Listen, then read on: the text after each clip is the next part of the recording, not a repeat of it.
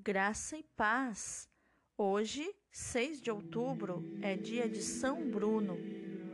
Hoje lembramos do santo que se tornou o fundador da Ordem dos Cartuchos, com seus seis companheiros. Essa ordem é considerada a mais rígida de todas as ordens da Igreja, pelo exercício do silêncio, solidão, jejuns, penitências e orações e que atravessou a história sem reformas e perdura até hoje na mesma radicalidade. Filho de família nobre de Colônia, na Alemanha, nasceu em 1030. Quando alcançou idade, ele foi chamado pelo Senhor ao sacerdócio e se deixou seduzir. Amigo e admirado pelo arcebispo de Reims, Bruno, inteligente e piedoso, começou a dar aulas na escola da catedral desse local e chegou a estudar na escola catedralícia de Reims. Adquirido o grau de doutor e nomeado cônego do capítulo da catedral, foi designado, em 1056, escolaster, isto é, reitor da universidade. Foi um dos maestros mais renomados de seu tempo, um homem prudente de palavra profunda. Bruno encontra-se cada vez menos à vontade numa cidade onde existem muitos motivos de escândalo por parte do alto clero e inclusive do arcebispo. Depois de ter lutado com sucesso contra esses problemas, Bruno experimenta o desejo de uma vida mais entregue exclusivamente a Deus. Em 1080, no Concílio de Lyon, a Ordem de Gregório VII, o Papa destitui definitivamente o arcebispo Manassés e ordena sua expulsão de Reims. Ao voltar para sua cidade, Bruno recebe o convite para o arcebispado mas recusa o cargo. Tornando-se cinquentenário e cônego, ele amadureceu na inspiração de servir a uma ordem religiosa. Após um curto estágio num mosteiro beneditino, retirou-se para uma região chamada Cartucha, com a aprovação e bênção de São Hugo, bispo de Grenoble o qual lhe ofereceu um lugar. No mês de junho de 1084, o mesmo bispo conduziu Bruno e seus seis colegas fundadores da ordem ao deserto do maciço montanhoso de Cartucha, que dará seu nome à ordem. Ali constroem seu eremitério, formado com algumas casinhas de madeira que se abrem a um corredor largo e comprido que permite acesso, sem sofrer muito com as mudanças de clima e tempo, aos lugares de vida comunitária. A igreja, o refeitório e o capítulo. Assim, eles viveriam em quartos chamados celas, isolados, mas com esse corredor que dava acesso aos ambientes comuns. São Hugo os levou para esse local por conta de um sonho que ele teve. Nesse sonho, apareciam-lhe sete estrelas que caíam aos seus pés para logo em seguida levantarem-se e desaparecerem no deserto montanhoso. Após esse sonho, o bispo recebeu a visita de Bruno, que estava acompanhado por seis companheiros monges. Ao ver os sete homens, o bispo Hugo reconheceu imediatamente neles as sete estrelas do sonho e concedeu-lhes as terras. Nelas, São Bruno iniciou a ordem gloriosa da cartucha, com o coração abrasado de amor por Jesus e pelo reino de Deus. Com os monges companheiros, observava-se absoluto silêncio a fim do aprofundamento na oração e meditação das coisas divinas, nos ofícios litúrgicos comunitários, na obediência aos superiores, nos trabalhos agrícolas, na transcrição de manuscritos e livros piedosos. O lema da ordem é Stat crux dum volvitur orbis, que significa a cruz permanece intacta enquanto o mundo dá voltas. O que nos faz perceber que tudo passa nessa vida, menos a salvação de Cristo na cruz. O mundo gira, mas a cruz permanece. Quando um dos discípulos de São Bruno tornou-se Papa, Urbano II, em 1088, logo o chamou para assessor e conselheiro em 1090. Além disso, quis lhe fazer arcebispo, porém o santo recusou novamente. Um ano depois, pediu com insistência ao sumo pontífice e conseguiu voltar à vida religiosa, quando, juntamente com amigos de Roma, fundou, no sul da Itália, o mosteiro de Santa Maria da Torre, nos bosques da Calábria.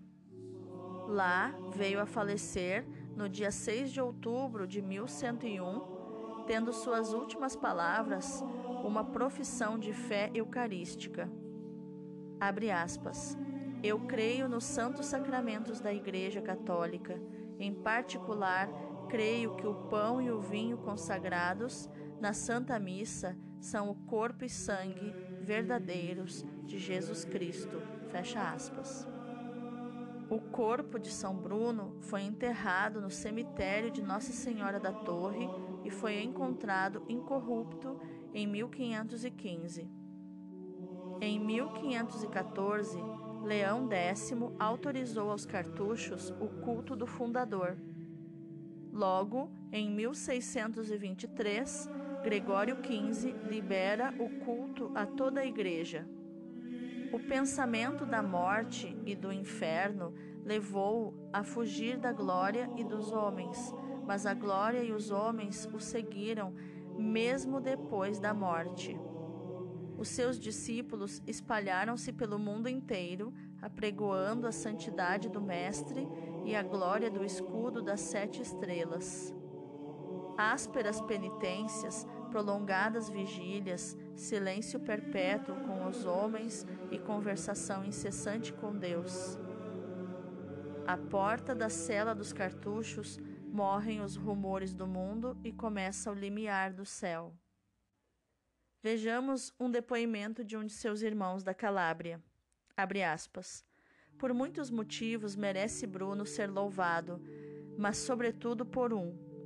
Foi um homem de caráter sempre igual, estável, de rosto sempre alegre e palavra modesta. Juntava a autoridade de um pai à ternura de uma mãe. Ante ninguém fez ostentação de grandeza, senão que se mostrou sempre manso como um cordeiro. Foi nesta vida o verdadeiro israelita. Fecha aspas.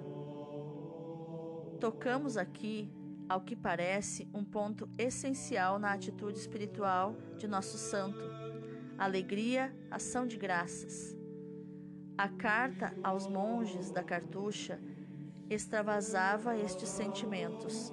Alegrai-vos, pois, meus caríssimos irmãos, por vossa ditosa sorte e pela liberal mão da graça de Deus para com vocês. Alegrai-vos por ter atingido o repouso calmo e seguro do mais resguardado porto, que não se concedeu a outros muitos, pese a seus desejos e esforços. O amor à solidão, consagração total a Deus, dedicando-se ao único necessário, firmeza de vontade, estabilidade e também sensatez, prudência, equilíbrio humano, natureza inclinada à amizade e à bondade, suavidade nas relações com seus inferiores, enfim, sólidas virtudes espirituais. Todos esses rasgos se fundem num conjunto harmonioso que se manifesta pela igualdade de ânimo de São Bruno entre os seus. A raiz de tudo isso está na intimidade que teve sempre o santo com Cristo. Eu, Michele, particularmente sempre admirei a espiritualidade dos cartuchos, embora não me identifique com ela. Mas, inclusive, tem um documentário muito antigo no YouTube é, onde percorremos os dias deles, né? Os momentos de silêncio nas celas, é, durante as orações, a leitura da palavra, os momentos onde eles cantam cantos gregorianos, a liturgia das horas, é, momentos onde há as refeições, é, mostrando que eles acordam muito cedo. Mostra também os dias de recreação, que é um dia por semana eles podem conviver é, e conversar. Então, eles saem para a neve, escorregam na neve com, com um pedaço de madeira assim escorregando, como se fosse um esqui, rolam na neve, é, brincam com os animais, os cães, conversam entre si, riem, tudo com muita singeleza, muita, muita simplicidade, como a pureza de uma criança. É muito admirável a vida deles. É um diácono muito querido que foi, é, que é diácono ainda na paróquia onde eu morava, é, contava dos cartuchos, né, que quando eles morrem, é, não se escreve o nome deles no, no túmulo, mas fica escrito aqui jaz um cartucho. É uma identidade de céu, onde eles abrem mão da identidade da terra. É uma adesão radical. Eu respeito e admiro, consigo contemplar, mesmo sendo tão diferente, eu não conseguiria passar tantas horas em silêncio mas é admirável. Existe a cartucha das mulheres também. No Brasil, se eu não me engano, tem duas cartuchas. É uma espiritualidade incrível, é algo admirável que existe dentro da igreja e muito provavelmente, é, como são pessoas também muito inteligentes, eles são muito intelectuais, traduzem escritos, é, transcrevem textos, revisam livros. São fundamentais como base da igreja, base de oração, são intercessores, assim como as carmelitas e também outras ordens que seguram a igreja com as suas orações. São Bruno, rogai por nós. Oração. Tu que és meu Senhor, tu cuja vontade prefere a minha, não me é possível contentar-me com palavras ao apresentar-te minha oração. Escuta meu grito que te suplica como um imenso clamor. Tu, de quem me constituís servo, te rogo com insistência até merecer atingir teu favor, pois não almejo um bem da terra não peço mais do que o que devo pedir, só a ti. Tem piedade de mim. E como imensa é tua misericórdia e grande meu pecado, tem piedade de mim, imensamente em proporção à tua misericórdia. Então poderei cantar teus louvores, contemplando-te, Senhor.